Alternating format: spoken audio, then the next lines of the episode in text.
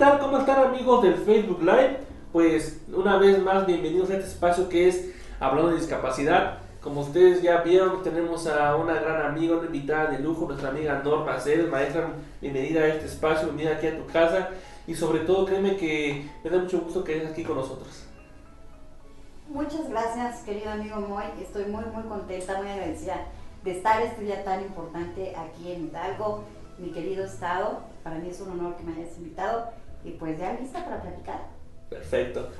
Pues como saben, nuestra amiga Norma es una mujer con discapacidad de aquí de nuestro estado. Otra ella nos va a platicar eh, dónde nació, dónde estudió, todo lo que ha conllevado estar donde ahora se encuentra.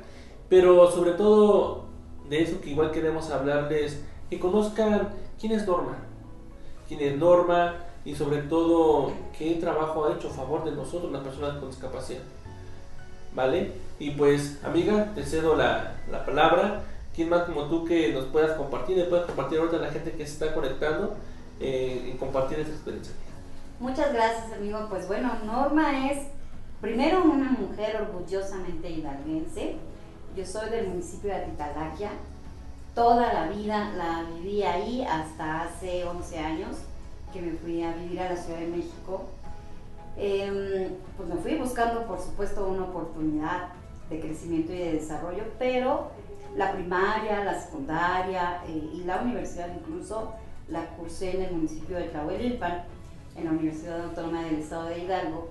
Así que soy orgullosamente hidalguense, feliz de verdad de, de estar el día de hoy aquí.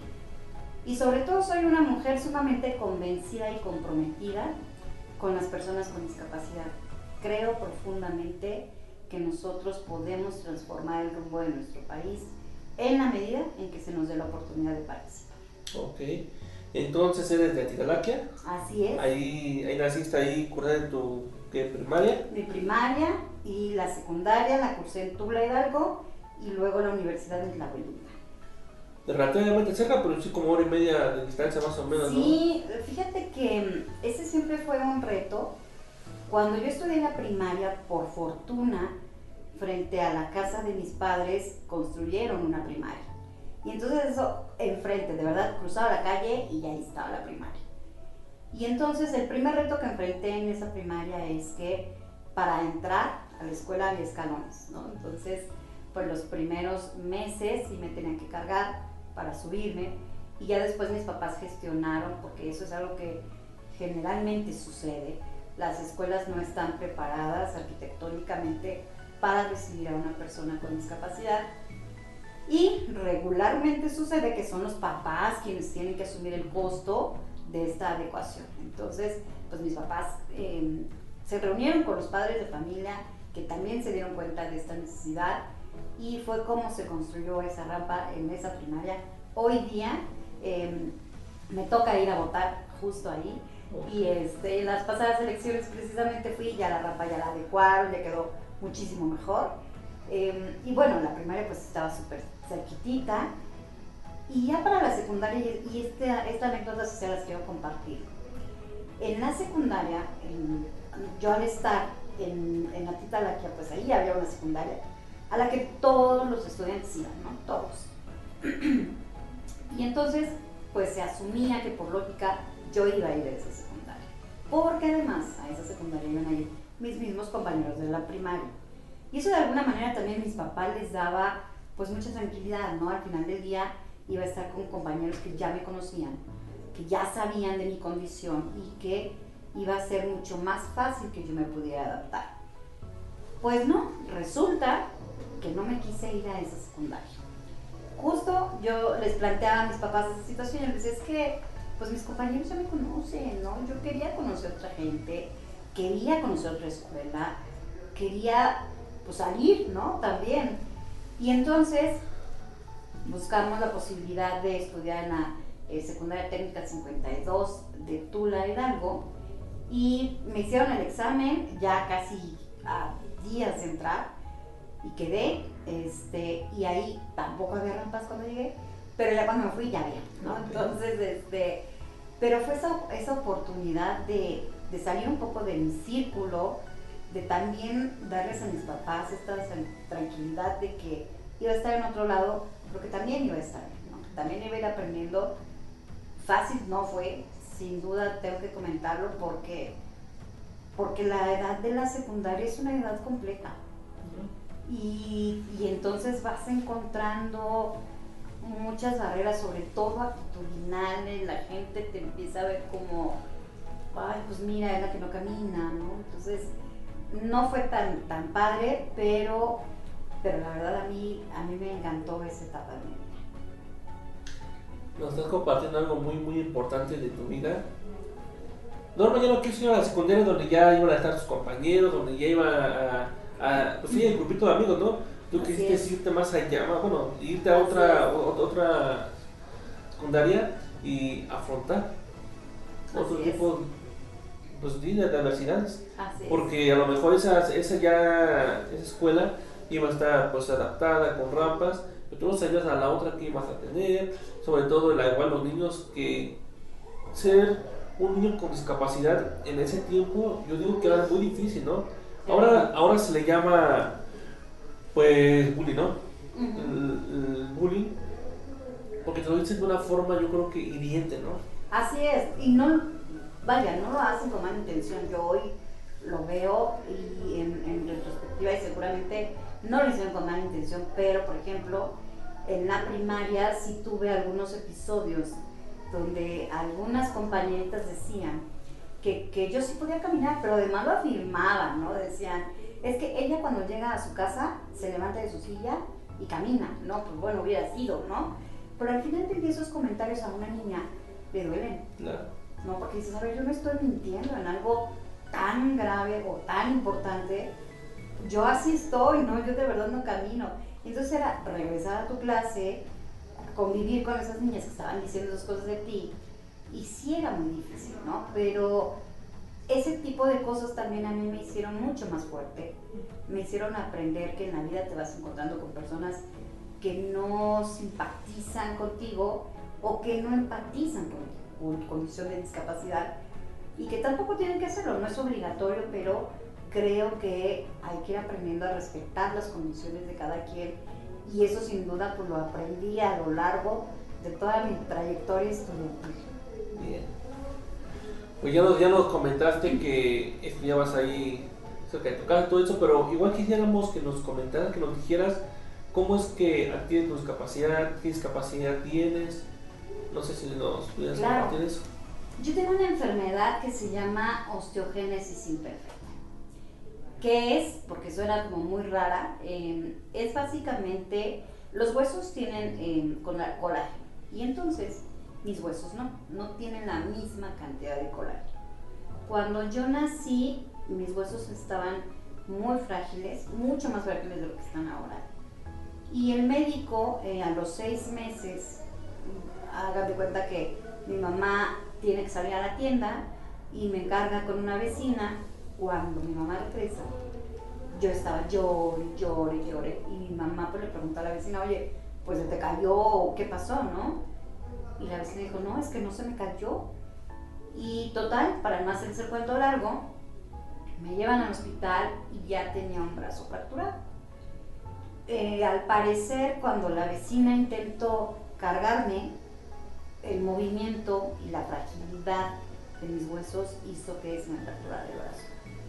Me llevan al hospital y me, me inmovilizan el brazo, pero no, no hay un diagnóstico en ese momento, Sí, sí, sino que pasan seis meses, me recupero y me vuelvo a fracturar.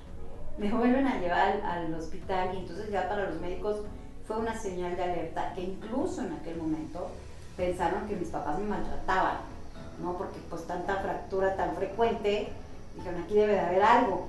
Eh, hicieron una investigación para ver si no, no sufría yo de maltrato, pero por supuesto que no. Ya para la tercera fractura, sí ya me, me llevan con el genetista, el ortopedista me canaliza con un genetista y es ahí donde determina eh, el tema de la osteogénesis, que es eso, ¿no? la falta de colágeno en mis huesos que hace que se fracturen con frecuencia, eh, hoy día con menos frecuencia que antes, pero sí puede ser desde un movimiento que haga muy brusco o cuando me hago el traslado a la cama o de la cama a la silla, si no mido bien el movimiento, me puede generar una fractura o em, si me caigo de la silla, seguro me, me, fracturo y al día de hoy llevo 300 fracturas. ¿Y más? 300 fracturas. Y además, yo siempre he dicho que es un dolor el de la fractura que no se lo deseo a nadie, de verdad es un dolor inmenso, entonces imagínate 300 veces. Si está fuerte. Me acabo de dejar sin palabras, 300 fracturas. Y para los que nos hemos fracturado alguna vez una parte de nuestro cuerpo es muy doloroso. Muy, doloroso y eso súmale que, que una buena persona sin discapacidad pues es más fácil que se fracture y pueda hacer su vida. ¿Por qué? Te fracturas el, el, brazo, pues sin problema, ¿no? Te levantas y puedes hacer tus actividades cotidianas. Pero nosotros, ¿cómo, cómo te puedes trasladar de tu cama a la silla? ¿Cómo puedes usar tu silla de ruedas? ¿Cómo las para otras cosas muy importantes?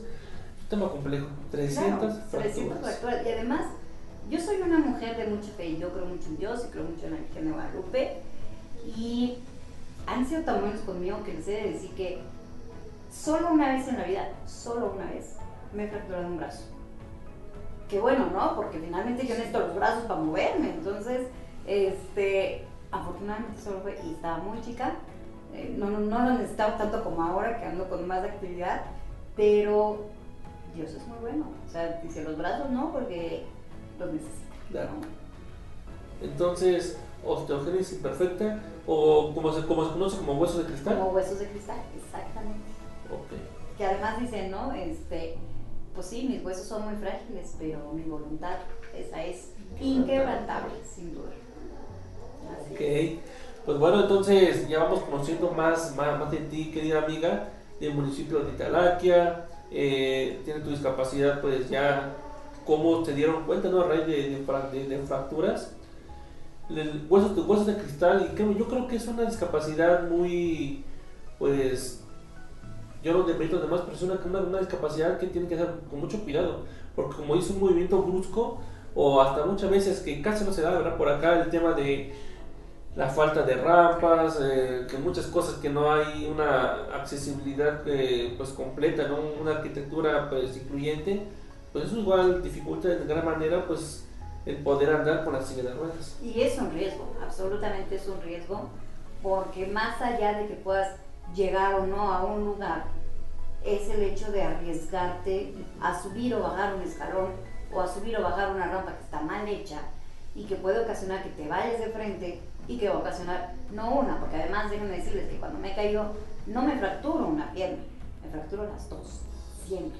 Entonces, imagínense lo que implica em, la fractura, porque además en mi caso particular, cuando yo me he llegado a fracturar, no, no es, ok, ya me inmoviliza, me ponen el yeso y ya me, siento en la silla y medio que hago cosas. No, yo sí tengo que estar acostada. Entonces, implica casi dos meses de estar acostada. Y además decía algo importante, la osteogénesis trae otras complicaciones. Una de ellas es la pérdida del sentido del oído.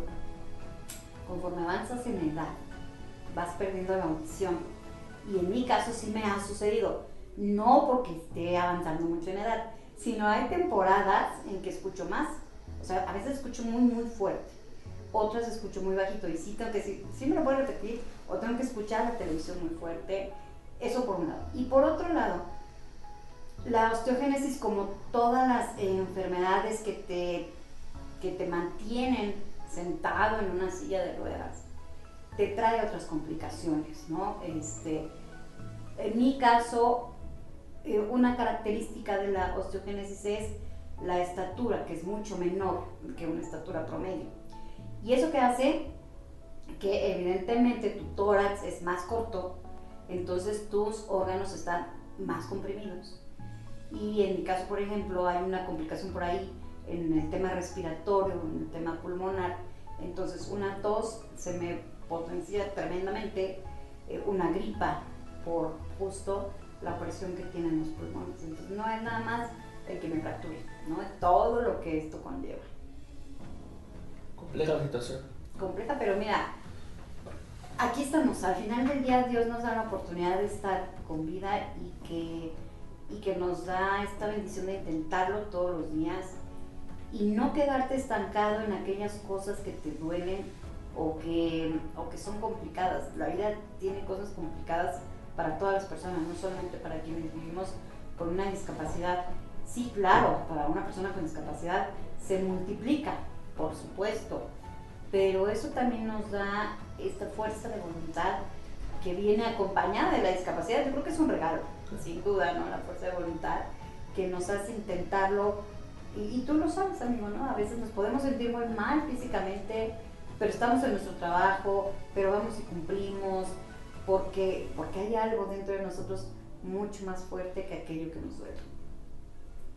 Palabras que llegan, palabras que llegan y coincido, sí, coincido totalmente contigo. Ahorita de lo que nos vas contando yo me puedo ir armando la historia de Norma que vivía en Italaque, que fue estudiando, pero ¿cómo es que Norma, bueno, yo sé que la secundaria ya no quisiste estar allá en, pues, en tu zona de confort, por decirlo así, ¿no?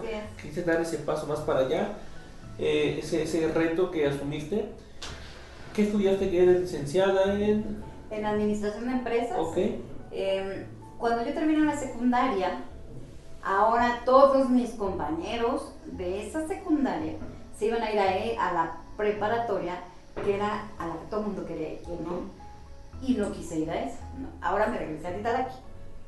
Porque ya no iban a estar los otros, ¿no? Este, y no porque, no, no, insisto, yo los quiero mucho, incluso nos comunicamos por WhatsApp y todo, pero yo quería personas nuevas, ¿no? Yo quería que también ellos conocieran a una persona con discapacidad, ¿no? Entonces, me regreso a Titalaquia, ahí estudié una carrera técnica en el CETIS 26 de informática, y ahorita que lo recuerdo, parecía que fueron muchos años, pero no, pero la realidad es que escuchar informática es como, como de la prehistoria, suena como raro pero eso estudié y luego de ahí les quiero contar algo bien, bien importante.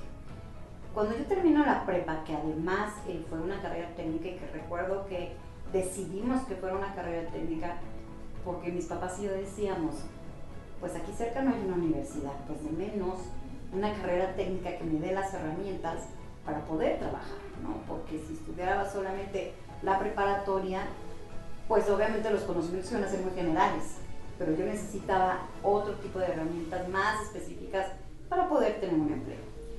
Pero cuando termino la preparatoria en, este CETIS, yo de alguna manera no quería como quedarme solamente con eso, yo sí quería estudiar una carrera. Pero la única alternativa, y fíjense qué interesante, la única alternativa que tenía para estudiar una carrera era venirme a vivir a Pachuca. La única.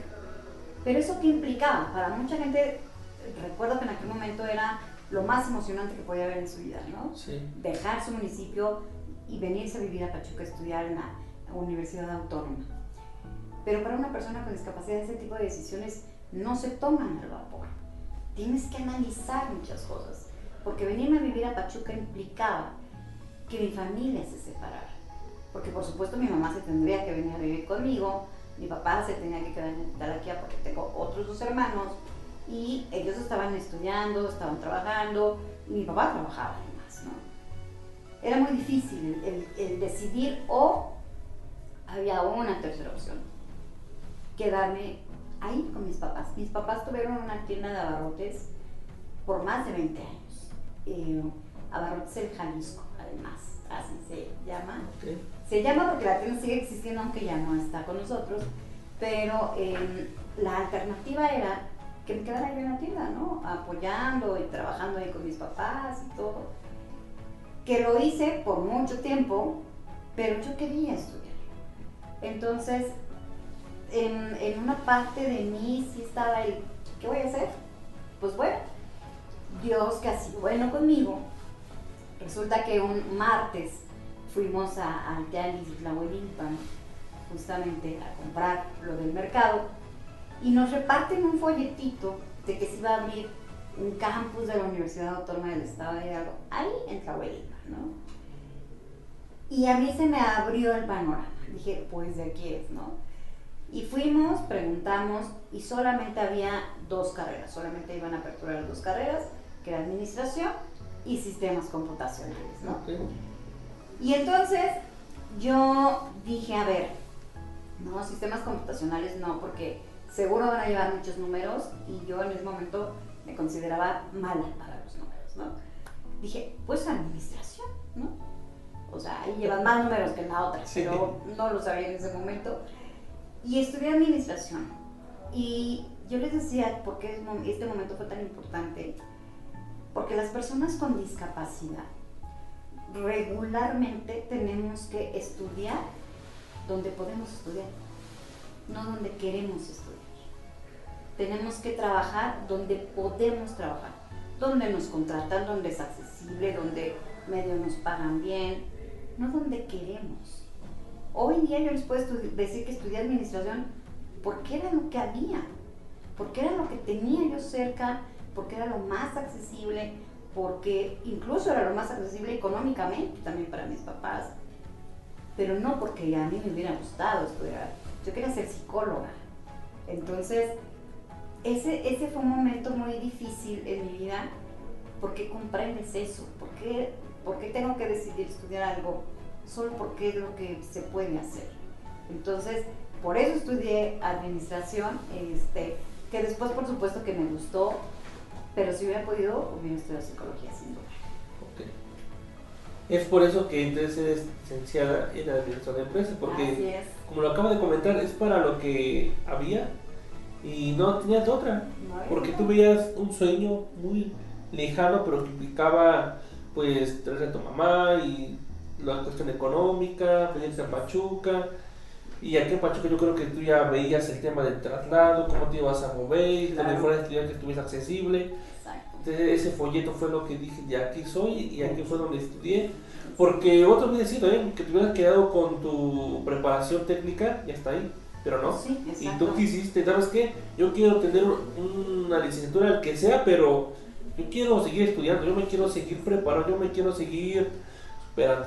Así es, y además, a lo mejor ahorita yo se los comparto con mucha tranquilidad y con mucha seguridad de las decisiones que tomaron, pero al interior de, de una familia donde hay un integrante con discapacidad, hay muchas cosas que se mueven, muchas, porque al final del día todas las decisiones de la mamá, del papá, de los hermanos giran en torno de la persona con discapacidad. Entonces, nosotros vamos marcando el ritmo y las decisiones no son tan fáciles. Yo estoy segura que si en aquel momento yo hubiera decidido venir a Pachuca, seguramente mis papás hubieran aceptado, aunque, aunque la familia se hubiera tenido que separar ese tiempo, pero era una decisión muy difícil, muy dolorosa, porque además yo en la noche de verdad yo me acostaba y, y yo sí lloraba, ¿no? Porque dices que yo quiero seguir estudiando, pero es que ¿en dónde? no había, o sea, antes de ese folleto no había una opción. Y yo decía, es que yo no me quiero quedar nada más así porque no me van a contratar. Mi miedo era ese, no me van a contratar en ningún lado con una carrera técnica. Entonces, sí las decisiones eran muy difíciles, pero por eso digo que soy la consentida del Diosito porque llegó ese folleto justo, porque además nosotros íbamos a, a Tlahuelilpan al mercado cada 15 días. Ese martes no nos tocaba pero por algo fuimos. Y miren, ahí cambió. Estudiaste la licenciatura y luego yo creo que no te quedaste ahí. ¿Seguiste con los estudios? Sí, después de ahí em, me vengo a vivir a Pachuca porque la vida me vuelve a poner en otro camino. Este, me inscribo en Teletón como voluntaria en una campaña que en aquel entonces se conocía como el Boteo Teletón que hoy día se sigue eh, haciendo, pero con otro nombre. Este, y me toca coordinar todo el estado de Hidalgo y de ahí ellos me invitan a trabajar cuando se construye el centro de rehabilitación aquí en Pachuca. Me invita Fernando Landeros a integrarme a Teletón y empiezo a trabajar en Teletón en el 2006 más o menos. Este, y entonces eso implicaba, ahora sí, que me viniera a vivir a Pachuca, ¿no? Y ese también fue otro momento muy, muy importante, porque entonces ahí sí, mi mamá se tuvo que venir conmigo, mi papá ya se, se quedó en la Talaquia con mis hermanos, pero viajábamos cada ocho días. y al final del día ya era un trabajo, ¿no? Entonces, que también fue un, un tema complicado el venirme a vivir a Pachuca, porque llegar a, buscar en dónde vivir, un lugar que fuera accesible, que pudieras entrar al baño, que, o sea, ya no digan que entramos al departamento o a la casa donde fuéramos a vivir, que pudieras entrar al baño, ¿no? Ese era todo un tema, este, hasta que encontramos un lugar, justo también frente al Teletón, y ahí estuve trabajando en el Teletón tres años. Ahí estudié la maestría en educación. Este, ahí nos hicieron el contacto y la estudié en la UNIT. Ahí hice la maestría en educación. Y ya cuando me fui a vivir a la Ciudad de México, estudié la maestría en Derecho Parlamentario. Ah, así que así estaba mi carrera estudiantil. Dos maestrías. Dos maestrías y una licenciatura. Qué padre, con orgullo. Muy, muy contenta, la verdad es que, y además son dos maestrías tan opuestas, sí. tan opuestas, pero que me han dejado sin duda un gran aprendizaje.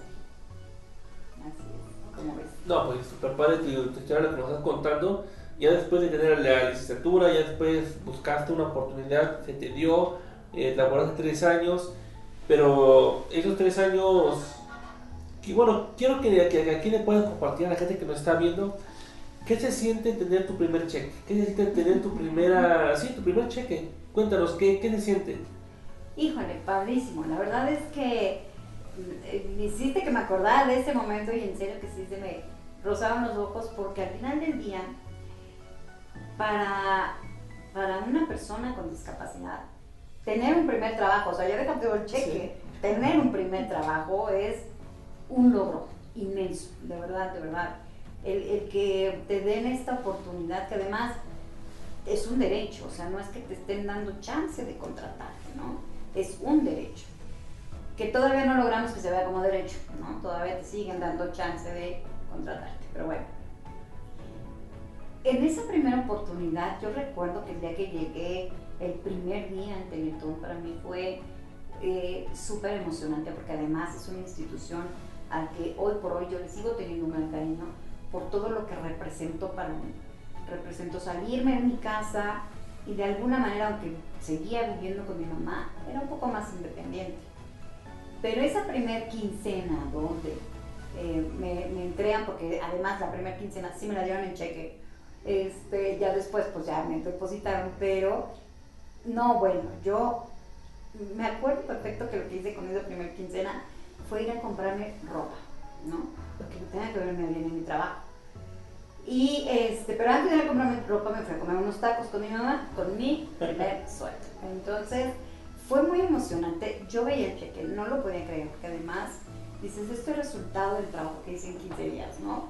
Este, es un granito de arena que también me sirvió para, para pagar la renta, porque además nosotros llegamos a vivir en un lugar donde habría que pagar renta. Entonces, pues tratas, en ese momento con ese dinero tú quieres que te alcance para mil cosas, porque además, como las personas con discapacidad, pocas oportunidades tenemos de trabajar y de, tener una vida independiente, no te haces consciente, y, no creo que solamente sea un tema de personas con discapacidad, pero cuando vives con tus papás, no te haces consciente de todos los gastos que implica llevar una casa, ¿no? Entonces, este, tú crees que con ese cheque te va a alcanzar por infinidad de cosas. Y pues no, cuando te das cuenta que hay que pagar la luz, el agua, la renta, no sé qué, pues te das cuenta que no te alcanzó para tanto.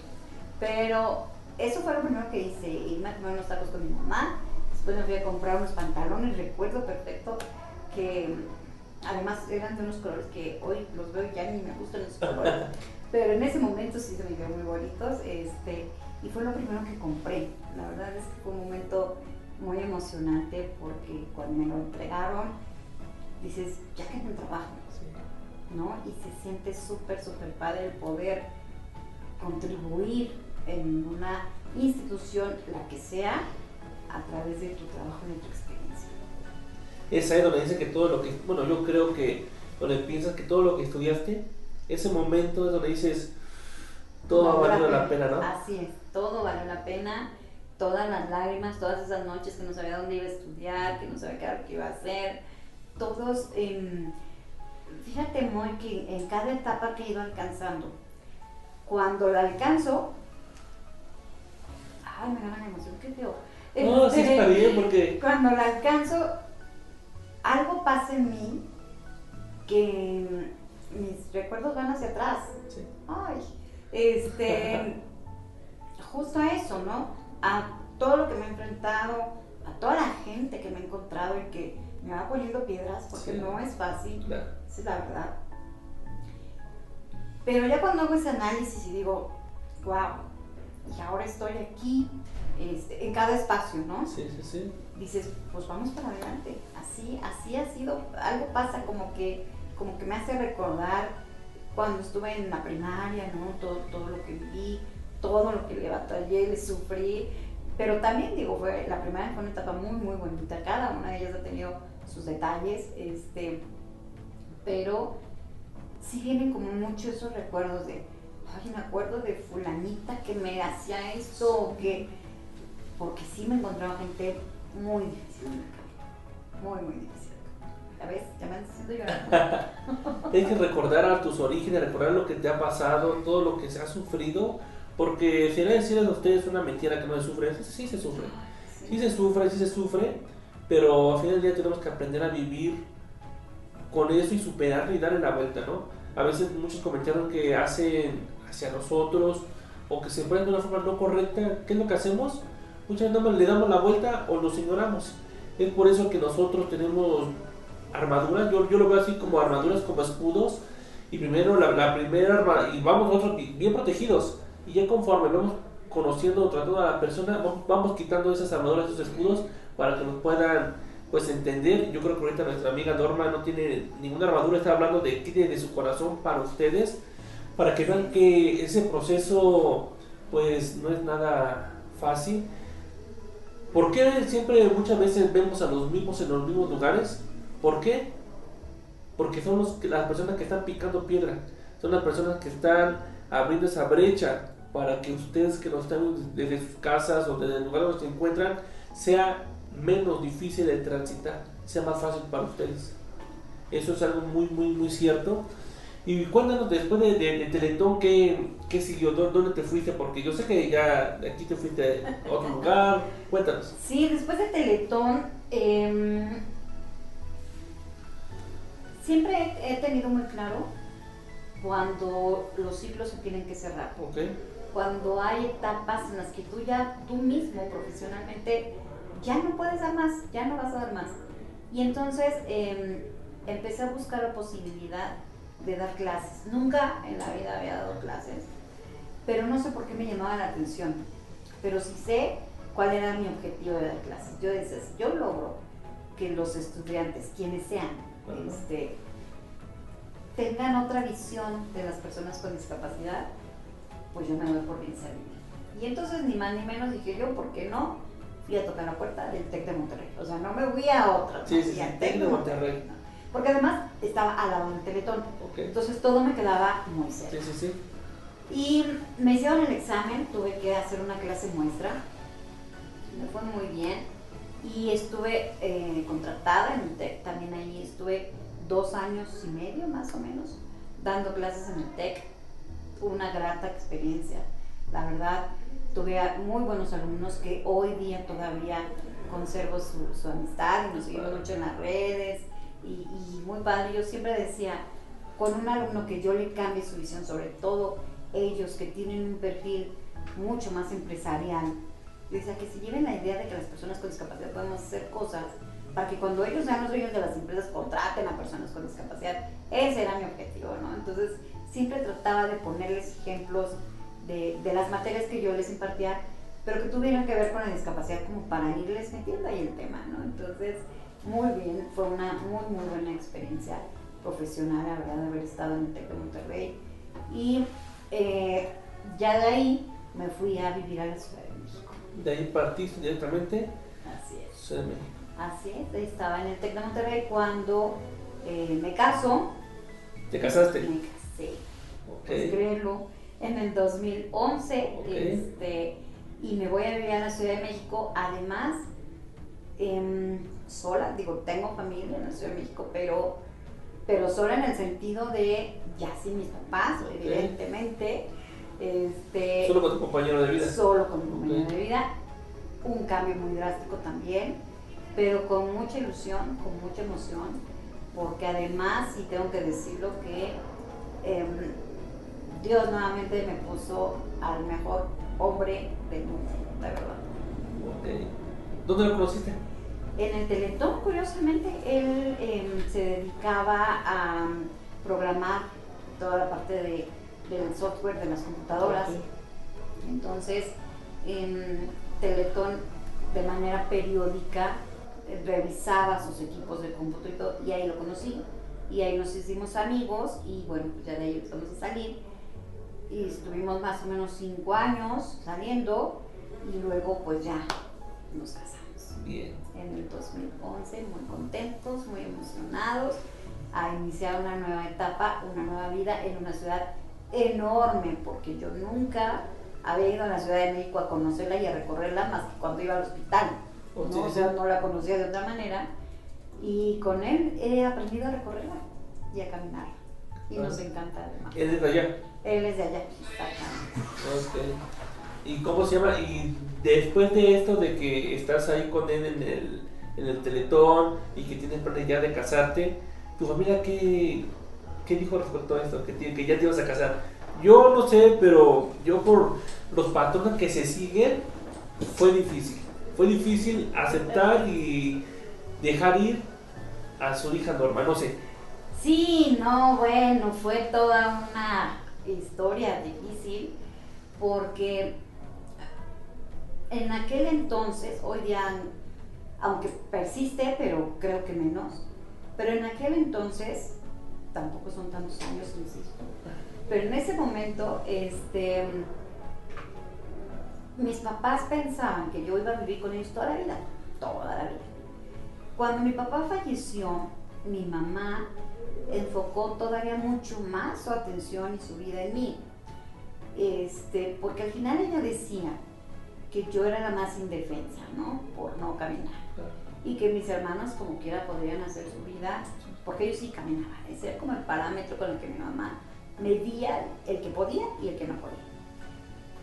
Sin que eso representara, y eso sí quiero comentarlo, es que mi mamá siempre fue una mujer, y mi papá también, por supuesto, que siempre me dejaron ser, que nunca me limitaron, que nunca me decían tú no puedes, o pobrecita, o... No, no, no, ellos todo lo que yo quisiera hacer, que yo creyera que podía hacerlo, lo podía lograr, ¿no? Siempre muy eh, motivadores, impulsándome siempre a alcanzar cada una de las metas que yo me proponía, excepto casar, ¿no? O sea, Todo menos Pero- eso.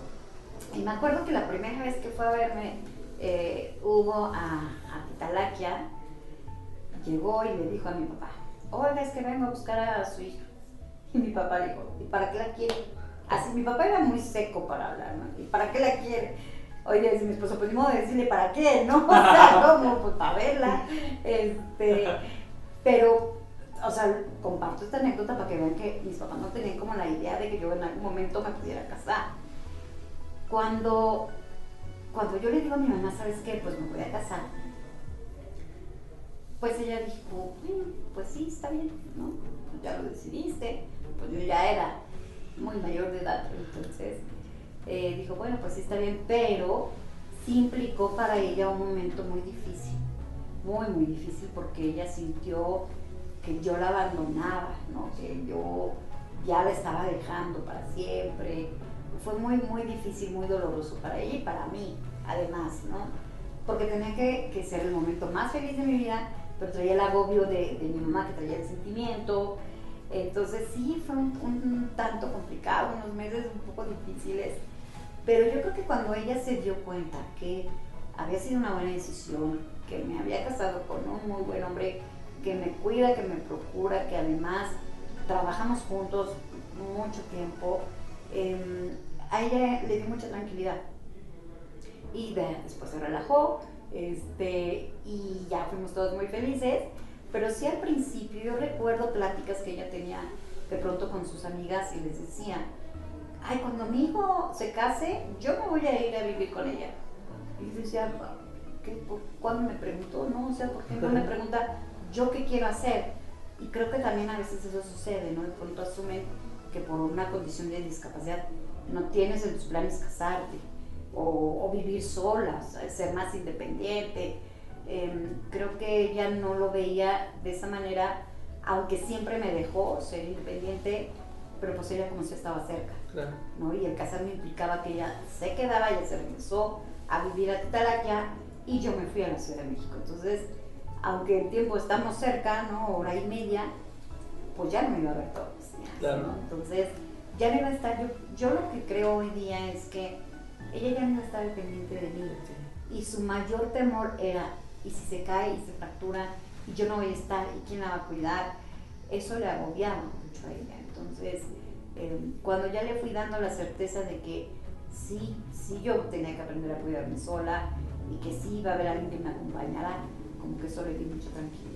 Ok, y pero vino del otro lado, la familia de tu esposo, ¿todo bien? Todo perfecto, la verdad es que todo perfecto.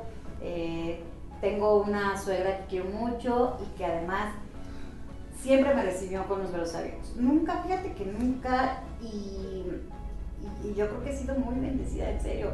Puede sonar como muy raro, pero sí, porque nunca, nunca me recibieron como con diferencia o como, ay, pues no puede caminar o no, la verdad es que sí, sí me recibieron con mucho cariño siempre y hasta la fecha. Me cuidan y me procuran porque ahora cuando me he llegado a fracturar, pues que me cuida es mi suegra, por ejemplo, ¿no? Este, y, y, es una familia de la que yo quiero mucho. Y todos hemos ido aprendiendo, ellos han ido aprendiendo de la condición de discapacidad y uno tiene que ir aprendiendo a llegar a otra familia que al final es tu familia, eh, y en ese proceso hemos ido cada, cada aniversario, ¿no? cada año que vamos cumpliendo, el irnos conociendo y reconociendo que la realidad, amigo, es que la edad también te va alcanzando. Y como persona con discapacidad, pues tus funciones ya no son las mismas, tu movilidad no es la misma. Ah, en ciertas cosas vas cayendo un tanto en volver a ser un poco independiente en algunas cuestiones que eso es algo que a mí a veces me frustra, ¿no? A mí me gusta, por ejemplo, mucho cocinar, pero cuando se me cae algo y el tener que depender de, ay, me lo pasas, oh, eso no me encanta, no me encanta, pero, pero también es algo que vas aprendiendo a manejar y en ese crecimiento vamos con, con mi familia política y con, con mi familia de sangre porque pues todos nos hemos tenido que ir adaptando, ¿no? Bien llegas a la Ciudad de México con tu esposo y luego, ¿qué, qué vaya, qué empleo, qué, a, qué fueron los que se dedicaron, qué hicieron allá? Cuando yo decido casarme, previo a tomar esa decisión, nosotros estuvimos buscando un empleo, yo estoy buscando un empleo. Y, y, mi esposo pues me estuvo ayudando. Encontramos unas vacantes en una institución educativa y entonces como yo traía la experiencia de dar clases, dije, pues seguramente ahí. Hice el contacto, nos estuvimos mandando correos con esa institución. Me dijo, perfecto, está esta plaza, entras tal fecha. Recuerdo que yo entraba en agosto. Entonces termino semestre en el TEC en mayo. En mayo me voy a vivir a la Ciudad de, de México con algunos meses este, de anticipación para acoplarme también y cuando llego a la Ciudad de México a hacer los trámites de contratación, pues no, la plaza ya no estaba porque la habían vendido a través del sindicato a otra persona. Pues yo llegué a la Ciudad de México y ya no tenía trabajo. O sea, a mí lo que más me gusta es trabajar. Y entonces llegar con un plan, ¿no? Porque al final del día ya llevas un plan de vida. Y dices, voy a llegar, y ya voy a tener un empleo y entonces va a ser mucho más fácil, sobre todo esta parte de la independencia económica que necesitamos las personas con discapacidad porque si no tienes dinero no te puedes mover porque tienes que pagar un taxi a fuerza, ¿no? Entonces, em, el no tenerlo, llegar y no tener ese trabajo, sí me agobió, sí fueron eh, un par de meses un tanto complicados, pero recuerdo que un día íbamos caminando por el Monumento a la Revolución en este ánimo de, de ir conociendo la Ciudad de México y pasamos afuera del Senado de la República y le dije a mi esposo, ¿qué se sentía trabajar aquí? De verdad, ¿eh? así como que volteé y lo vi. Y le dije, ¿qué se sentía trabajar aquí? Pues no sé, dijo, pues igual un día si quieres traer tus papeles. así tal cual, ¿no? Pues llevé mis papeles, me dieron una entrevista y me contrataron. En el Senado de la República. Senado de la República. Cuando en la vida, en la vida, yo me hubiera imaginado trabajar en el Senado de la República. Y ahí pasé unos años muy bonitos, pero muy difíciles, muy, muy difíciles porque me encontré con, con, con personas que sí me trataban muy mal, muy, muy mal. Este, que, que, que no me dejaban hacer, que esta parte de pronto de no, no saques todo el trabajo, porque luego, ¿qué vamos a hacer? Pues para eso te están pagando para trabajar, ¿no? O sea, ¿cómo no vas a sacarlo? No, pues llévatela con calma, porque luego nos van a exigir más, porque luego... Esa parte fue muy chistosa porque yo iba acostumbrada a trabajar, Sí, sí, sí. la verdad. Y aparte, conocí a alguien que eh, sí me, me trataba un tanto mal. Este, y también tienes que ir aprendiendo a cómo sortear esas cosas, ¿no? Este, y luego el Senado, pues es, es una institución que no, es, no era en ese momento, hoy día ya un poco más accesible. Y entonces una de las primeras responsabilidades que me dejaron justo fue revisar toda la situación de accesibilidad. Hoy día ya hay unas rampas que si bien no son las adecuadas, pues por lo menos ya sacan del apuro. Y eh, e- eso fue como lo primero que hice, pero sí fue una grata experiencia porque ahí a trabajar a la Comisión de Atención a Grupos Vulnerables con la senadora Hilda Flores. Y aprendí muchísimo, muchísimo con ella y aprendí mucho del tema también, no solamente de personas con discapacidad, que al final del día el aprendizaje lo puedes traer por tu experiencia de vida, pero también en esa comisión llevábamos temas de niñez y de adultos mayores y aprendimos muchísimo y estuve en el Senado casi cuatro o cinco años más o menos, este, casi todo el sexenio de, de el presidente Peña. Estuve ahí, ha sido una muy buena experiencia, un gran aprendizaje y mm, tengo muy buenos amigos todavía eh, que conservo de ahí del Senado y de pronto sigo yendo además por el trabajo que tenemos, pero hoy recuerdo y digo, ¿cómo de haber pasado por ahí y decir qué se sentirá? Este, pues llegamos al Senado sin imaginar que, que me, me iba a enfrentar a cosas tan, tan difíciles allá adentro, ¿no? Y tan, tan, eh, con tanto aprendizaje sobre todo. Qué padre. Qué padre estar trabajando en el Senado de la República. Es una gran, pues sí, una gran oportunidad que te dio, la aprovechaste y la explotaste al máximo, perdiste mucho. Y sobre todo estás trabajando en, tema, en un lugar donde se tocan temas muy importantes, ¿no? Y sobre todo en la atención a grupos vulnerables, que son uno de ellos somos las personas con discapacidad. Qué padre, qué padre. Entonces estuviste ahí trabajando con la senadora Hilda. Así es, así es. Y de ahí, pues bueno, como te dices, hubo un tiempo, hice proceso y después de ahí del Senado, ¿a dónde, te- a dónde te fuiste o qué fue lo que hiciste? Ahí en el Senado, como la senadora eh, es parte de, bueno, eh, milita en el PRI, de pronto nos tocaba acompañar a sus eventos, al Comité Ejecutivo Nacional. Nos íbamos con ella y preparábamos el discurso o eh, la parte de logística, o a veces nada más íbamos como invitados. Y me acuerdo que en un evento que hubo por el Día Internacional de la Mujer, ella me invitó para que yo hablara sobre las mujeres con discapacidad en el. Y fue la primera vez que estuve ante un público en el partido. Este, mi primera vez, digamos que mi, pre- mi presentación en la sociedad.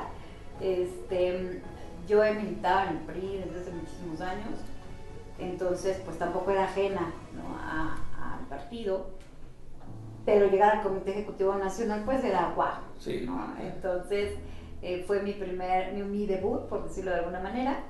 Ahí hablamos del tema de, las mujeres con discapacidad y de los retos múltiples que enfrentamos todos los días. Y de pronto algo que me comentan en las redes es por qué hablo de las mujeres con discapacidad.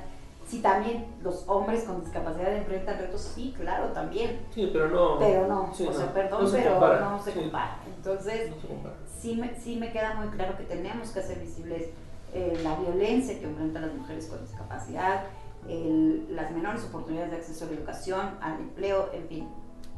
Entonces ese tema abordé ahí y ya de ahí empezaron a invitarme, a invitarme, a invitarme a actividades y em, seguí combinando un poco lo del Senado con las actividades del partido y luego de ahí me voy a trabajar al CONADIS. Este, haz de cuenta, hubo un, inter antes del Senado y del CONADIS porque me invitan a trabajar a la Secretaría de Atención a Personas con Discapacidad como titular. Y estuve ahí muy poquitito tiempo, estuve como cinco meses más o menos. Y también me sirvió mucho porque me permitió ir poniendo al interior del partido el tema de las personas con discapacidad y marcando esta agenda. Ahí estuve, obviamente ya no estaba en el Senado, únicamente estaba en el partido esos cinco meses y de ahí me invitan ahora sí a trabajar al CONADIS como directora general adjunta. Me invita la doctora Mercedes Juan, ella era la directora general del CONADIS, y me invita a ser su adjunta. Y pues imagínate lo que para mí representaba ser funcionaria del gobierno de México, en un lugar donde se toman las decisiones más importantes del país y además en un tema que a mí me, me interesa y me duele y me compromete todos los días. Y ahí estuvimos en Conadis dos años y medio, más o menos, trabajando mucho, mucho en, en impulsar políticas públicas que permitieran que las personas con discapacidad tuvieran mejores condiciones de vida. Y ahí nos tocaba trabajar no directamente con las personas con discapacidad, sino con las instituciones, no con las dependencias de la administración pública y buscar la transversalidad del tema. Si estamos hablando de, eh, estamos en una reunión con mujeres, ah, bueno, involucrar a las mujeres con discapacidad, ¿no? Si nos tocaba estar en la Secretaría de Turismo, bueno, hablar sobre el turismo incluyente, irle dando esta visión que se necesita todavía y que se va a seguir necesitando quién sabe cuántas décadas más, pero eh, sí fue una gran experiencia y, y, tampoco fue fácil porque mm, sin que suene que vine aquí a, de verdad a quejarme, pero la realidad es que hay muchas cosas que, que, enfrentamos las personas con discapacidad todos los días y que a veces no las contamos, que a veces nada más las vas viviendo, las vas asumiendo y las vas brincando y las vas superando y que no las compartes porque tampoco queremos sonar como que nada más estamos quejando o que nuestra vida es una tragedia, este, porque tampoco somos con, con personas con esa actitud, es la verdad. Siempre vamos muy echados para adelante, pero también es importante decir que en cada etapa he encontrado retos bien difíciles, em, que tienen que ver con la accesibilidad, que tienen que ver con, con la toma de conciencia, con esta involuntaria exclusión porque no te conocen o porque creen que no puedes hacer bien tu trabajo. Ese tipo de cosas que nadie ve y que nadie dice, que nadie platica, son bien dolorosas, son bien tristes, pero que también insisto, te hacen una mujer mucho más fuerte. ¿Cómo haces? Pues nos acabas de ahorita una cátedra muy, muy, muy breve, pero yo, yo te quiero comentar y quiero que nos compartas algo. Acabas de comentar algo que hay muchas cosas que te dejaban marcada. Eh, vamos a partir este, esta, esta sección, ¿no? Lo que callamos las personas con discapacidad, pero yo no quiero que, que lo calles, quiero que se lo compartas a la gente no vamos a decir marcas, ¿vale? Para no, no estar ahí controversia y no herir susceptibilidades de, algunas personas que lo están viendo. Pero quiero, quiero que lo que les puedas decirme, nos puedas contar en realidad qué fue eso que te hicieron, que sí te dolió, que sí te marcó, pero que, bueno, que, te marcó, que te dolió, sin decir marcas, pero que lo puedas compartir. Claro. Tuve una compañera de trabajo. Eh, sí me trataba muy mal, muy mal.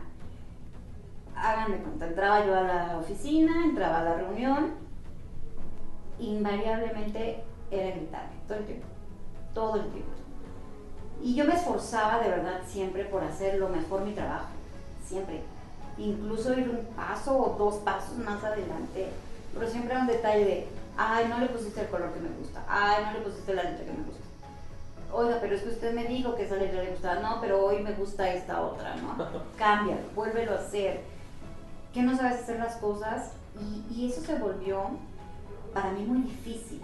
No por el tema profesional, al final del día cuando tú te contratas en una empresa, la que sea, sabes que tienes que responder a la expectativa de tu jefe. Eso me queda muy claro y yo eso estoy acostumbrada. Pero cuando ya se vuelve un tema más personal, es algo que no debemos de permitir. ¿Qué empezó a suceder? Empecé a enfermarme porque yo sabía que entrar a esa oficina implicaba regaño seguro, ¿no? Entonces me empezaba a dar tos, ¿no? Obviamente, porque yo ya iba predispuesta también, ¿no? Ya traía un tema emocional difícil. Entonces entraba a la oficina y empezaba ya a toser. Y entonces me decía, ¿y ahora tienes tos? O sea, ahora todavía vas a toser, ¿no? Y yo, es que hace frío. Porque además, yo les decía, ¿no? Yo traigo un tema respiratorio complejo y los cambios de temperatura me pueden generar tos. Entonces, eso, más la parte somática de la tensión, pues me daba tos, más tos. Bueno, había ocasiones, empezábamos a la reunión y yo quería toser porque me estaba regañando y entonces era una manera en la que mi cuerpo quería defenderse, ¿no? Ah, ya vas a toser. Si estás enferma, mejor ni vengas, ¿no? Pues más tos me daba. ¿no? Entonces, o me quería aguantar la tos, se los juro que me la quería aguantar.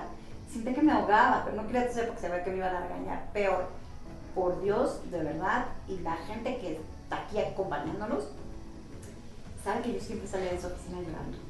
Invariablemente, siempre. Obvio no lloraba delante de ella, pero salía a mi oficina y lloraba, y lloraba, y lloraba todos los días. Al grado de que yo anhelaba que llegara los viernes. O sea, para mí el viernes era mi día más feliz, porque decía, ya, ya se acabó el martirio. Dejé de disfrutar mi trabajo. Em, dejé de apasionarme porque yo ya iba con miedo. Es la verdad. Y llegaba el domingo en la tarde noche y se me veía un vacío en el estómago, ¿no? un hueco que, que no podía y tenía mucha angustia y tenía miedo. Y mi esposo me decía, si ya no quieres seguir, no sigas, renuncia. O sea, por encima de todo está tu salud, ¿no? Pero yo decía, sí, pero si no lo hago yo, la causa, las personas con discapacidad, nadie se va a comprometer como Claro. yo, ¿no? Este, y seguí intentándolo, intentándolo, pero sí ya era un tema que emocionalmente me estaba pegando mucho. Renuncio y este y ya, se me acabó la tos.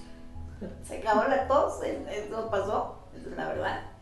Este, y aprendí de esa eh, etapa que no solamente ocurrió ahí, ocurrió en otros trabajos también, em, pero creo que, que ahí fue donde aprendí que jamás nadie, nunca debe permitir ningún tipo de maltrato, jamás. Nadie puede pasar por encima de tu dignidad, absolutamente nadie. Nadie puede generarte este sentimiento tan horrible de, de angustia, de miedo, de... No, no se vale, porque al final del día tú estás haciendo tu trabajo y lo estás haciendo lo mejor posible. Y sí fue una etapa complicada, sí, pero hoy día me, me llevo muy bien con esa persona, es la verdad, ya fuera de trabajo es otra cosa totalmente. Nos llevamos muy bien, este, hemos coincidido en muchos espacios, nos saludamos con mucho cariño, es una persona a la que yo admiro de verdad profundamente y quiero mucho porque aprendí mucho de ella, aprendí mucho de mí, este, pero sí me quedó claro que no puedo permitir que nadie pase por encima de mi dignidad. Si yo no me doy ese respeto, nadie me lo va a dar. Entonces, eso fue lo que aprendí en esa etapa tan compleja. Gracias por compartirlo y pues tienes toda razón. Toda razón. Muchas veces tú te aferrabas porque querías, si no eras tú, ¿quién más lo iba a hacer, no? ¿Quién, quién iba a luchar por, por esa causa? Otra de las preguntas que igual nos hicieron llegar ahí en, en redes sociales, ser mujer en México, pues desafortunadamente tiene desventajas, ¿no? Y ser mujer con discapacidad, ¿crees Más. que más? Más, sí, totalmente. Totalmente. Y un dato muy, muy básico. Ahorita que el tema, que todo el tema de violencia está tan a la orden del día. Las mujeres con discapacidad enfrentamos 10 veces más violencia que una mujer que no vive con discapacidad. Por un lado. Y por otro lado, las mujeres con discapacidad tenemos menos oportunidades de denunciar porque no hay protocolos accesibles de denuncia, porque los ministerios públicos ni siquiera son accesibles para que llegues, porque cuando llegas no hay, por ejemplo, intérpretes de lengua de señas y si se trata de una persona sorda, ¿cómo va a denunciar? Eh, todo este proceso de denuncia no tiene un protocolo eh, con un enfoque de inclusión y entonces las mujeres tenemos que tomar la decisión de mejor regresarnos a nuestra casa a seguir viviendo con el agresor. Eso es lo que está sucediendo solamente en el tema de violencia.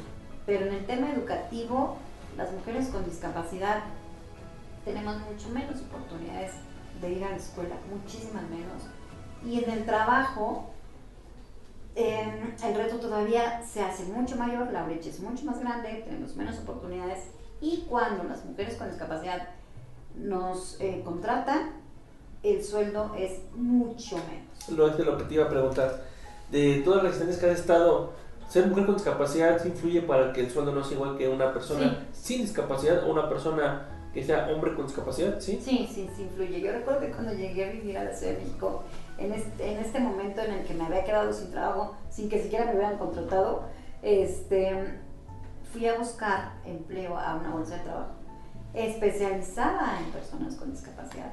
Y recuerdo que cuando yo llegué con mi currículum, mi título de licenciatura y mi título de maestría, lo que me dijeron es, no, pues en el currículum le vamos a poner que eres auxiliar administrativo para que tengas más chance. Y además le vamos a poner un sueldo menor porque este sueldo es el que está tasado para las personas con discapacidad. Y si eres mujer, pues va a estar más difícil. Pues para que tengan más oportunidad le voy a poner esto y esto. Pues no, Entonces, no, porque entonces mis años de estudio, mi esfuerzo, mi cansancio, mi... Exactamente, ¿no? Entonces sí influye totalmente en, en el nivel salarial y esa es una brecha que tenemos que ir cerrando. ¿eh? Sí. Hay algo muy, muy importante y un tema pendiente por hacer. Totalmente. En Hidalgo te voy a compartir un dato. En Hidalgo somos 166.473 personas con discapacidad. De, de ese porcentaje total, eh, tú sabes que el- el- para que una persona con discapacidad tenga acceso al trabajo pues es muy poco. En Hidalgo nada más eh, son 15.000 personas con discapacidad que tienen, pues están activamente económicamente, bueno, hablando, ¿no? Es una, un porcentaje muy, muy, muy bajo Muy bajo. muy bajo. Sí. Hay una tarea muy pendiente por hacer por las personas con discapacidad y sobre todo que tengan igual oportunidades, eh, hablando los mismos beneficios laboralmente, sobre todo el sueldo. El sueldo que es algo muy importante. Tú sabes que una persona con discapacidad al mes tiene un gasto muy alto en cuestiones personales, en cuestiones pues médicas y pues con un sueldo de 4 mil pesos al mes sinceramente no, No. alcanza. No, no, no, no, No, porque, alcanza. porque sabes que a veces caes en, en esta parte de jugar a que, a que trabajas. Mm, Esa es la verdad, porque yo hubo un tiempo aquí en Pachuca que me tocó vivir sola cuando falleció mi papá. Y fue la primera vez que viví solita, ¿eh? ya no estaba mi mamá conmigo. Y me di cuenta que con lo que ganaba, pues no me alcanzaba, ¿no? Porque cuando mi mamá vivía conmigo como quiera, pues ella aportaba también y complementábamos, ¿no? Pero ya viviendo sola era pagar la renta y entonces era pagar la luz y el agua y el gas y la despensa y el taxi que me llevaba y me traía a trabajar y los medicamentos y, y súmale y súmale y súmale y no te alcanza, no te alcanza y todavía te quieren pagar menos, pues menos. Hacemos cuentas con una persona con discapacidad al mes para poder vivir, pues, un- te puedo decir que normal, vayan sin lujos ni excesos. Al mes son 7 mil pesos básico que debe de tener una persona con discapacidad para poder. Tan solo yo, yo comentaba, hoy tomo más de 15 horas sentados, más, Sí. mucho más. Los, los cojines que usamos son especiales. Un cojín Son oscila, caros. sí, entre 7 mil o 10 mil pesos un cojín. Aunado de eso, la silla de ruedas, los respaldos, cosas que necesitamos como aditamentos para poder estar pues bien de salud y estar cómodos y que no se nos hagan usar por presión, es un gasto muy alto. Es un gasto muy alto la que la persona con discapacidad pues nos enfrentamos y eso suma esa falta de oportunidad, esa brecha que existe, ¿no? Esa brecha que existe para que una persona con discapacidad sea contratada por cuestión de derechos tenemos ese acceso, pero yo, yo lo veo como caridad, ¿no? Como que le estoy echando la mano para que pueda estar aquí, ¿no? Exactamente, para que medio tenga algo, ¿no? Sí.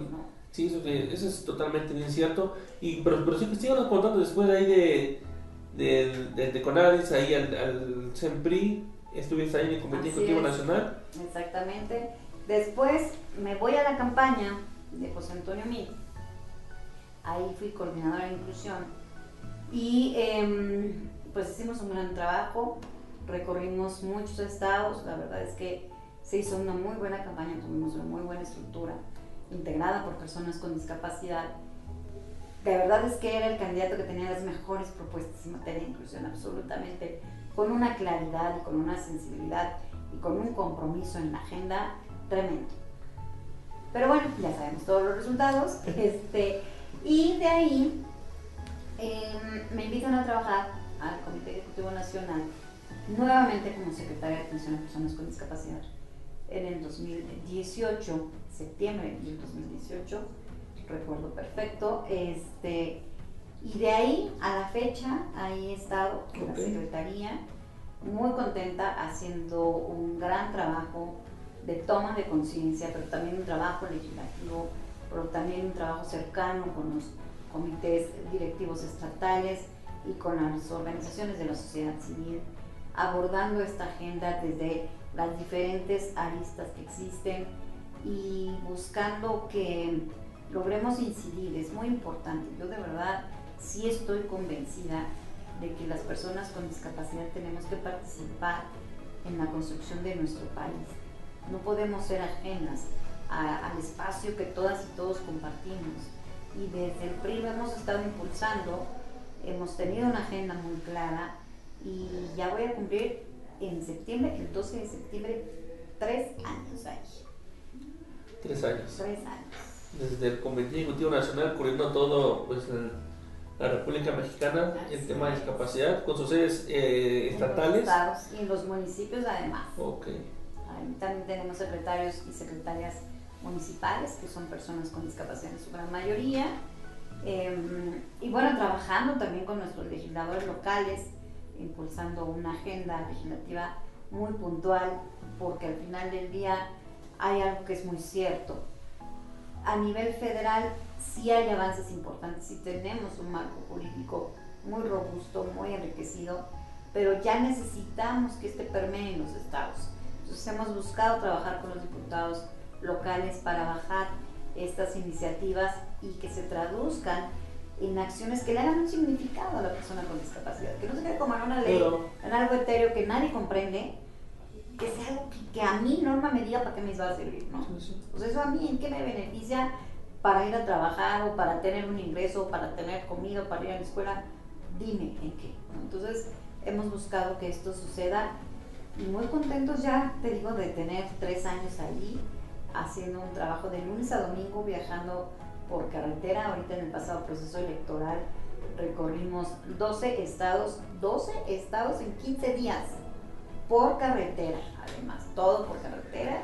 Este, muy cansados, muy, muy cansados pero con una gran experiencia, de verdad que sí lo disfrutamos dentro de todo el cansancio, sí lo disfrutamos mucho, conocemos mucha gente, escuchamos a mucha gente y eso es algo que a mí me gusta mucho. Yo creo que ha sido de lo más difícil de la pandemia también para mí, el no poder estar cercana a la gente, que eso es algo que me encanta, pero bueno, confiemos que ya pronto podamos regresar. Actualmente, Norma, después de su, después de, bueno, en el Comité Nacional, actualmente, ¿qué ¿En dónde estás? Bueno, ahorita sigo ahí en la secretaría, pero con mucha emoción, con mucho orgullo y con mucho compromiso les comparto que justamente acabo de rendir protesta como diputada federal de la quinta circunscripción de nuestro hermoso estado de Hidalgo. Esta circunscripción comprende el estado de Hidalgo, de Colima, Michoacán y Estado de México. y bueno, pues estoy ahí muy contenta, muy emocionada de ser portavoz. Algo que, que es importante decir, muy, em, de pronto dicen, es que yo, yo soy la voz de las personas con discapacidad. Yo no soy la voz de las personas con discapacidad. Soy el portavoz, no es lo mismo. Porque yo no voy a ir a hablar por todas las personas porque no conozco todas sus problemáticas. Puedo imaginármelas, incluso las personas con discapacidad. Yo me puedo imaginar sus problemáticas, pero no es lo mismo lo que vive una persona con síndrome de Down que una persona con parálisis cerebral. No es lo mismo. Entonces yo no puedo ser su voz, porque entonces estaría usurpando un espacio, pero sí puedo ser su portavoz. Sí puedo llevar sus necesidades, sus problemáticas al Congreso y traducirlas en una ley que a su vez les permita garantizar acceso a cualquier derecho, que debe suceder, ¿eh? que no tendríamos que estar haciendo leyes y leyes y leyes y ya está en la Constitución. Pero bueno, también lo que no está escrito, nadie lo conoce y nadie lo respeta. Entonces, em, estoy ahí, acabo de rendir protesta, muy contenta, muy emocionada, con un gran compromiso, con un reto enorme, con una, en una legislatura más bien histórica, histórica por muchas razones. Primero, porque ahora sí es una legislatura paritaria, ahora sí somos 250, 250, pero también es una legislatura que cierra un sexenio, son los últimos tres años de un sexenio, y eso pinta para estar bastante interesante, muy enriquecedor y muy constructivo además para nuestro país. Pero también es un momento histórico porque habremos de estar en la Cámara de Diputados alrededor de cinco personas con discapacidad, algo que nunca había ocurrido. Em, y en el PRI, pues somos dos eh, quienes estaremos llevando la, la, voz. Y muy contenta, yo muy, muy emocionada, pero además con muchas ganas de que ya esto suceda y con el absoluto compromiso de hacer algo, mucho, por supuesto, yo esperaría que mucho, por las personas con discapacidad de mi querido Hidalgo. Yo un día me fui de aquí queriendo volver. Al final uno se va queriendo volver, ¿no? Yo me fui queriendo volver em, y, y, regresarme a mi estado y a mi municipio y a las personas con discapacidad, algo de lo que yo no tuve. Porque siempre he creído que cada cosa que yo he logrado ha sido para abrir brecha a quienes vienen atrás de mí. Cuando yo trabajaba en el Teletón, recuerdo perfecto a una chiquita que hoy día ya no está tan chiquita, este, que me decía, Normita, yo quiero trabajar en un lugar así como tú trabajas, porque yo quiero ser como tú. Y esas palabras me las he repetido siempre porque ha sido un compromiso el ir abriendo estos espacios para que quienes vienen atrás de mí no les sufran como yo les sufrí o no les sufran tanto, ¿no? Este, que encuentren un piso mucho más parejo, que encuentren mejores oportunidades de desarrollo, que, que no les cierren las puertas o que al menos se las abran, ¿no? Entonces, mi compromiso desde la Cámara justamente es eso, ¿no? El poder ir construyendo estas acciones que, que permitan que las personas con discapacidad tengan mejores oportunidades que yo. Coincido. Y acá, desde Hidalgo, tú eres nuestra, pues, esa esperanza que tenemos que en realidad cosas se, se hagan, porque vas a, tú vas a ser nuestra portavoz allá en el Congreso, porque aquí quiero abrir un paréntesis, tú vas a decir que nosotros, tú, vas a, tú vas a ser el portavoz quiere decir que nosotros también como personas con discapacidad tenemos que decirle, oye Norma, yo opino esto, yo sugiero esto, yo quiero que hagas esto, a mí me está pasando esto, o, colectivamente queremos esto, ¿no? Porque tú cómo vas a saber las necesidades si no te las, si no te las expresamos. Es por eso que es bien cierto que hagamos equipo, ¿no? Así es. Miren, ahorita he recibido muchísimos mensajes en las redes de tantas cosas que se necesitan, muchas. Y yo siempre les contesto, a ver, pero no lo puedo hacer yo sola. Porque también hay que tener claridad cuáles son las competencias de un diputado federal. Y muchas de las acciones que se necesitan son de competencia local. Pero sí puedo ser este intermediario que abra la puerta con los diputados locales o con los presidentes municipales, eso por supuesto, ¿no? Pero también necesito que nos ayuden, porque nosotros no conocemos todos los temas, yo no conozco, aunque viva con discapacidad, no conozco todas las discapacidades, aún hoy cuando tú seas una persona usuaria de ruedas igual que yo, no tenemos las mismas necesidades. Entonces, necesitamos hacer equipo y necesitamos que cuando llevemos una iniciativa a la Cámara, ustedes también nos acompañen, ustedes también nos arropen, ustedes también nos, nos motiven a, a seguir presentando más temas de problemáticas que ustedes viven en la cotidianidad, porque por muchos años han sido muchas las personas que han decidido por nosotros. Y este es el momento de que ocupemos esos espacios y de que las personas con discapacidad tengamos la posibilidad de incidir en la toma de decisiones de nuestro país. Pero sí necesitamos hacer equipo. No es que yo me levante y me ponga creativa y ahora voy a presentarle este tema. Necesitamos que ustedes me digan qué es lo que hace falta, cómo podemos abordar las causas, cómo podemos atender las problemáticas, siempre con la propuesta, porque a veces nos quejamos y nos quejamos y nos quejamos, pero también hay que dar una respuesta, ¿no? Este, oye, pues a mí se me ocurre que pudieras hacerle por aquí, y entonces yo ya veré si se puede hacer por ahí o, puede, o no se puede hacer por ahí, pero que de verdad si hagamos equipo. La invitación hoy es justamente eso, a que hagamos equipo, a que podamos trabajar en sinergia, que podamos presentar iniciativas de verdadero impacto en la población y que atiendan a una necesidad real, pero que no solamente me dejen, ah, pues ahí la diputada que la presente, ¿no? O sea, también necesitamos su respaldo en las redes para que hagamos presión, porque recordemos que hay un grupo mayoritario que hoy es quien decide todo lo que, lo que se decide en la Cámara, ¿no? Entonces necesitamos que ustedes, sociedad civil y personas con discapacidad y organizaciones que la representan, también nos cobijen, también nos arropen y nos acompañen en este proceso legislativo de los próximos tres años. Porque he mencionado también que en Conadis hay una frase muy, muy presente que dice, nada de nosotros, ¿no? Ajá. Sin nosotros.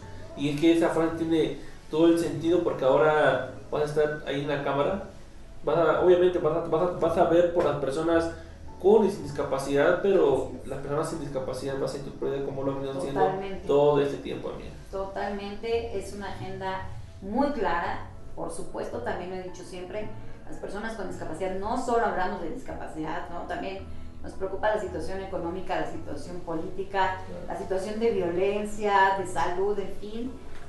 Pero por supuesto que mi agenda prioritaria tiene que ver con las personas con discapacidad, porque al final es algo que en lo que he trabajado toda la vida, no es algo que me he sacado de la manga, es algo con lo que he trabajado toda la vida y Dios me da la oportunidad de estar en este espacio y créanme que lo voy a aprovechar. Pues amiga, por favor, igual ya nos rebasó ya casi una hora y media de, de, un programa este, especial. Sí, el programa especial se va a llamar. Navidad. Pero créeme que nos me siento muy contento de que nos hayan compartido todo esto. Ahora desde la cámara pues vas a trabajar incansablemente con él como lo has venido haciendo. Y de aquí creo que tienes todo nuestro respaldo. Sobre todo estoy muy contento de que yo antes pensaba que las cosas eran diferentes. Les voy a confesar algo. En una ocasión alguien me dijo, yo lo que estoy trabajando no lo voy a ver yo, yo lo que estoy haciendo a favor de la persona con discapacidad, yo no lo voy a ver, otras personas lo van a ver. Y esas palabras me las dijo mi, amiga Norma, bien, bien, bien recuerdo. Y es cierto, lo que estamos haciendo actualmente, nosotros no vamos a ver los beneficios.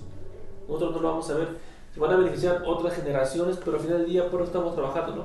Por eso estamos ahí picando piedra, por eso estamos ahí abriendo brecha para que ellos se beneficien. Ellos se beneficien y pues tú desde tu trinchera, yo desde mi trinchera, al final del día todos vamos por una causa que son las personas con discapacidad.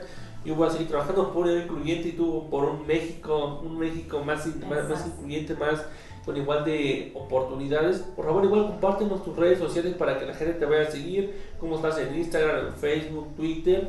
Por favor, compárteles y diles para que te vayan a seguir. Ahora sus redes van a aparecer aquí abajo. Muchas gracias, eh, muy contenta de haber estado en este espacio Siempre hay mucho que podamos platicar, además lo mío es la platicada, este, pero muy contenta y muy agradecida muy por la invitación. Y bueno, pues síganme en las redes, tanto en Instagram como en Facebook como en Twitter, estoy como Norma Aceves G, que no hay equivocación. Este, síganme, de verdad es que ahí vamos a estar compartiendo todo el trabajo legislativo, todo el trabajo que se hace desde la Secretaría de Atención a Personas con Discapacidad. Y también van a conocer mucho más de mi vida, mucho más de las cosas que me gustan hacer, de lo que disfruto hacer en mi casa, en mi tiempo libre, en el poco tiempo libre que tenemos. Pero también ahí van a conocer mucho más de mí y, y estoy segura que vamos a hacer una gran, gran comunidad.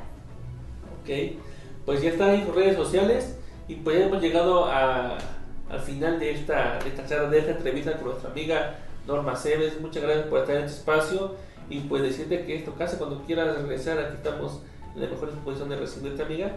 Y pues muchas gracias a todos ustedes que se conectaron esta tarde en transmisión. Pues les quiero decir que se sigan cuidando, hay que seguir con las recomendaciones que nos da nuestra Secretaría de Salud, hay que hacer uso del cubrebocas y hasta luego. Bye bye. Bye.